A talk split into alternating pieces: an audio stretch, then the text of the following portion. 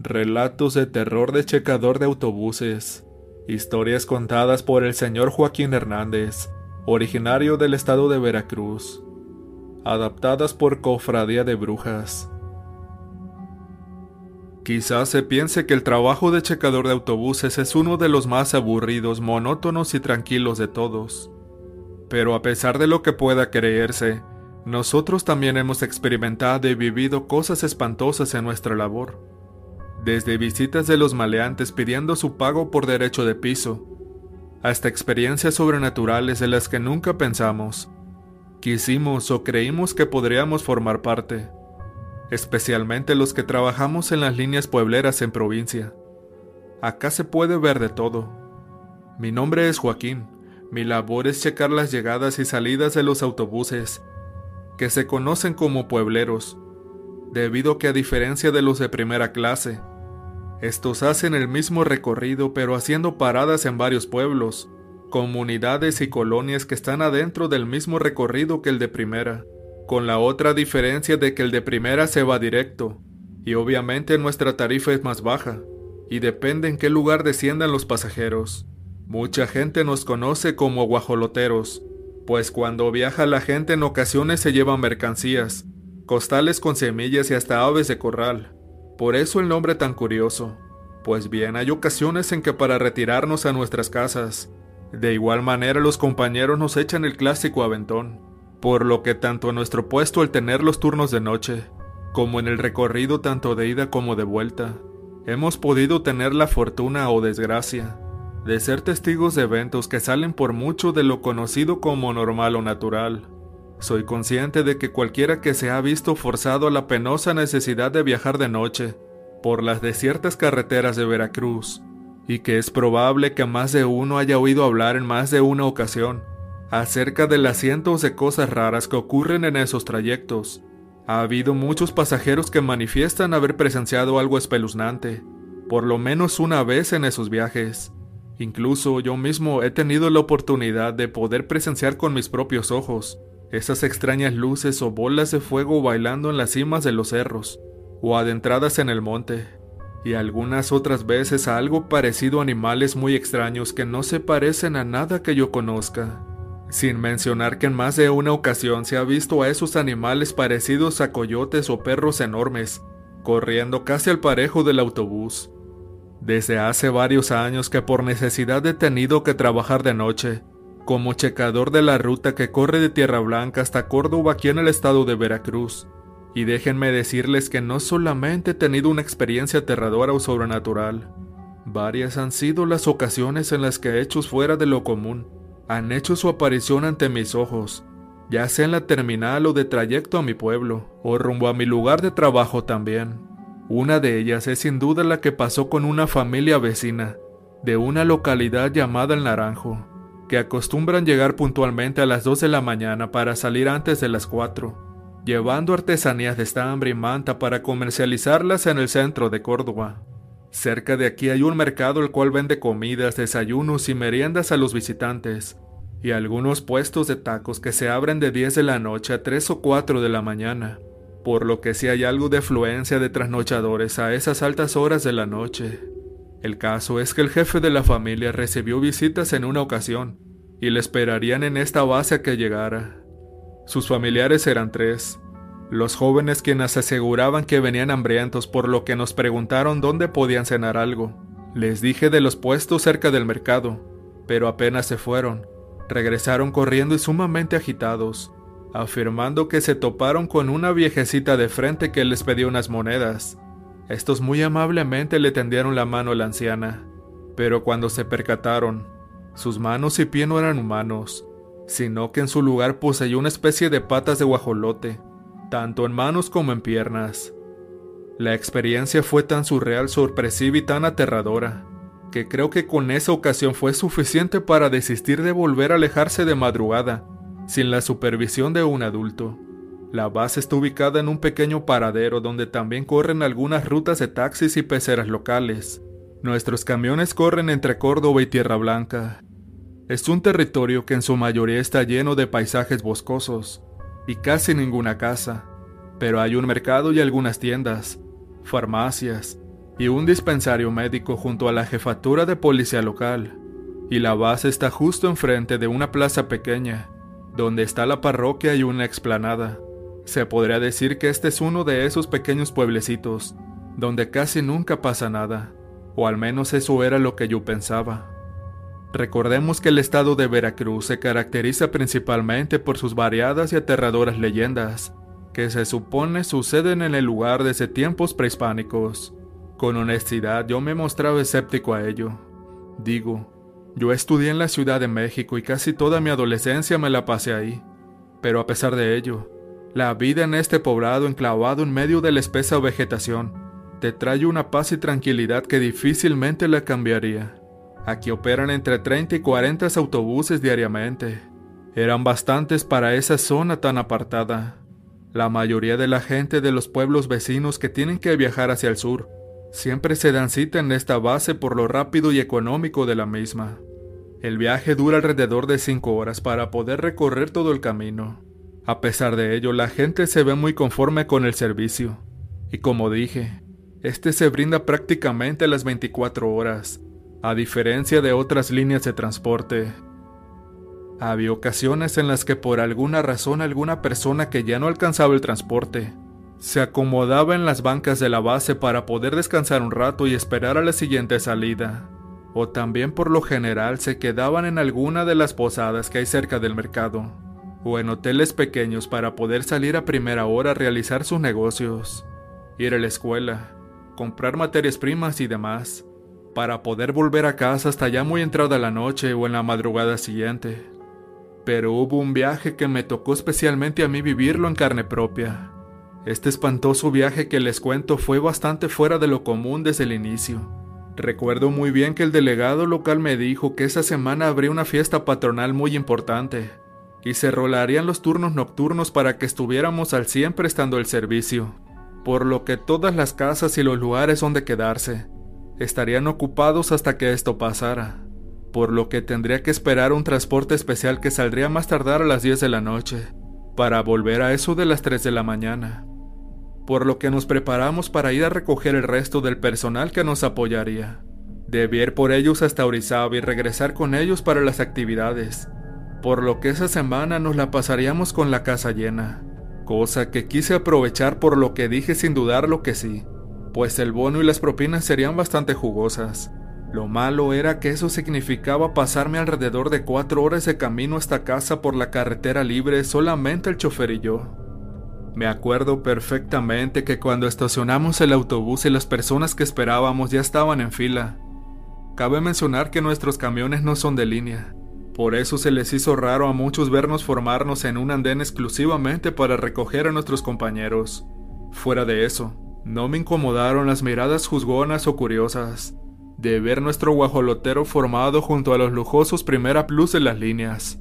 Los chicos y chicas venían sumamente animados y cooperativos. Les dimos los pormenores en las actividades a realizar. Cuando salimos de la terminal de Orizaba, sentimos todos algo muy pesado que nos obligó a asomarnos por las ventanillas del lado derecho, todos al mismo tiempo. Frente a la terminal había muchas señoras de edad que no apartaban la mirada penetrante y lasciva a nuestro pequeño autobús. Serían la una y media cuando emprendimos la marcha para incorporarnos a la carretera. No pasó mucho tiempo, alrededor de dos horas de conducción, antes de entrar al tramo donde solo se veían árboles por todas partes, ennegrecidos debido a la oscuridad de la noche, lo cual si bien es bellísimo, también resulta sobrecogedor si no estás acostumbrado a ese tipo de paisajes nocturnos. Recuerdo que volteé a ver a los compañeros. Después de un rato casi todos estaban dormidos. A las 2 de la mañana entramos en la zona de curvas.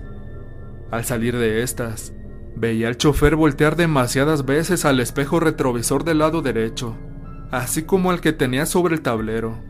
Repentinamente el compañero chofer había acelerado un poco más de lo normal permitido en ese horario. Casi siempre de noche lo más prudente es no rebasar los 70 u 80 kilómetros por hora. Pero por alguna extraña razón, mi compañero estaba acelerando hasta casi rebasar los 90. Me levanté de mi asiento y tranquilamente le pregunté al operador si acaso todo estaba bien. Por alguna razón el joven conductor no me respondía. Venía sudando copiosamente y sumamente concentrado en el camino, así que me dirigí a sentarme en la parte de hasta atrás del autobús, mirando hacia afuera de vez en cuando a través del desolado paisaje boscoso, que solamente estaba iluminado por la luz de la luna llena, para ver si podía descubrir la razón o el motivo que traían tan nervioso o espantado al chofer de la unidad. Me hinqué sobre la fila de asientos traseros, pero solamente se podían ver miles y miles de los árboles, hasta que en una recta prolongada pude percibir algo a lo lejos. Agudicé bastante la mirada para saber de qué se trataba. Luego, al igual que mi compañero, comencé a temblar y a sudar frío, pues pude ver claramente a la lejanía una extraña figura cuadrúpeda corriendo entre la vegetación, a una decena de metros detrás de nosotros, como persiguiéndonos. Les repito que en esos tramos tan alejados difícilmente existe alumbrado público pero la claridad de la luna fue suficiente para vislumbrar que se trataba de alguna clase de animal, o al menos eso pensaba yo. Luego lo impensable sucedió. Si el ver a esa cosa alcanzar el autobús era de por sí aterrador. Imagine nuestra expresión cuando esa cosa no solo alcanzó el bus, sino que comenzó a correr a la par del lado derecho, sin cansarse ni inmutarse como si fuera su velocidad normal. Me dirigí nuevamente hacia el frente del autobús. De ser posible, los pasajeros no debían enterarse de lo que estaba pasando, pues entrarían en pánico. Se podría producir un accidente fatal. El chofer me agradeció la compañía íbamos hablando en voz baja de esa criatura irreal, que iba corriendo a la misma velocidad que nosotros. No sabíamos de qué se trataba. No parecía ninguna de las fieras que habitan esta región, además de que era imposible no bajar la velocidad sino que pareció aumentarle luego con la boca totalmente abierta por la sorpresa. Lo vimos dirigirse rápidamente hacia el frente del autobús, en un ángulo que evidentemente era de persecución e intento de cazar el pesado vehículo. De inicio podría decirles que era una especie de felino o algo así, pero sus rasgos eran más caninos, pero debido a la oscuridad, Solamente se veía la negra silueta de aquel ser que corría como endemoniado buscando quizás volcar el bus para agredirnos. La criatura corría a una velocidad literalmente imposible para un animal de ese tamaño. A pesar de ello, iba casi nariz con nariz con nosotros a más de 90 kilómetros por hora. Afortunadamente el camino estaba limpio, por lo que el bus no tropezó con nada. Lo que menos queríamos era traer un griterío y corredero de adolescentes espantados. Conforme aquel animal se acercaba iba saliendo a la luz de la luna. Pude ver algo que me hizo hogar un grito que hubiera despertado a todos, pues aquella cosa a pesar de los marcados rasgos animales, tenía una postura bastante humana, pero era evidente que no podía ser una persona. Parecía exactamente como un ser humano a excepción de los animalescos rasgos y la estatura además de que era de un color gris oscuro. Cuando pude apreciarlo bien, tenía rasgos caninos donde debía estar su cara si hubiese sido una persona, pero tenía en el lugar de su boca un hocico bastante alargado, ojos color rojo carmesí muy brillantes, que brillaban como los de un conejo lampareados. Justo en ese momento entendí la actitud, la sorpresa y el temor de mi compañero quien descubrió primeramente que esa cosa nos venía siguiendo muy de cerca hacía ya un rato. Comprendí que lo había visto mucho antes que yo, y que por eso trataba de escapar a como diera lugar de esa bestia y ponernos a salvo. Para colmo los muchachos y muchachas se despertaron y pudieron ver a esa bestia. Para nuestra fortuna, entre ellos se animaban y eso les quitaba un poco el temor, pasando solo a un sentimiento de gran sorpresa. No manchen, ese es un nahual, compás, dijeron algunos entre sí. El chofer trataba de que esa cosa no intentara subirse al camión, y por otra parte no chocar de frente, si es que salió otro vehículo adelante. Trató de hacer una maniobra para cerrarle el paso al diabólico perro del infierno, pero el nahual corrió hasta el borde de la carretera y solo mantuvo el ritmo poniéndose nuevamente al lado de nuestro autobús. Tanto el chofer como el animal trataban mutuamente de ganarse el paso entre sí, y casi rozando los arbustos en su frenética carrera, mi compañero logró que el nahual se atorara entre los cardos y espinos. Desgraciadamente hice contacto visual con ese endemoniado ser, cosa de la cual me arrepentiría por muchísimo tiempo, Tal pareciera que esa cosa me hipnotizaba, pues no podía apartar la mirada de él. Fue cuando a mi mente vinieron las imágenes de las ancianas que vimos frente a la terminal de Orizaba. De repente sentí una delicada mano sentarme en el asiento del copiloto y diciéndome que dejara de mirarlo. Era una de las chicas que me dijo que no debíamos mirarlo a los ojos. Cuando nos dimos cuenta, ese endemoniado de Efesio continuaba persiguiéndonos. Podía verlo por el espejo retrovisor. El maldito Nahual sonreía con una inhumana sonrisa de dientes filosos como trampa para osos, la cual se le extendía de oreja a oreja, mostrando que evidentemente sus intenciones no eran buenas hacia nosotros, por lo que de alcanzarnos seguramente nos haría algún daño.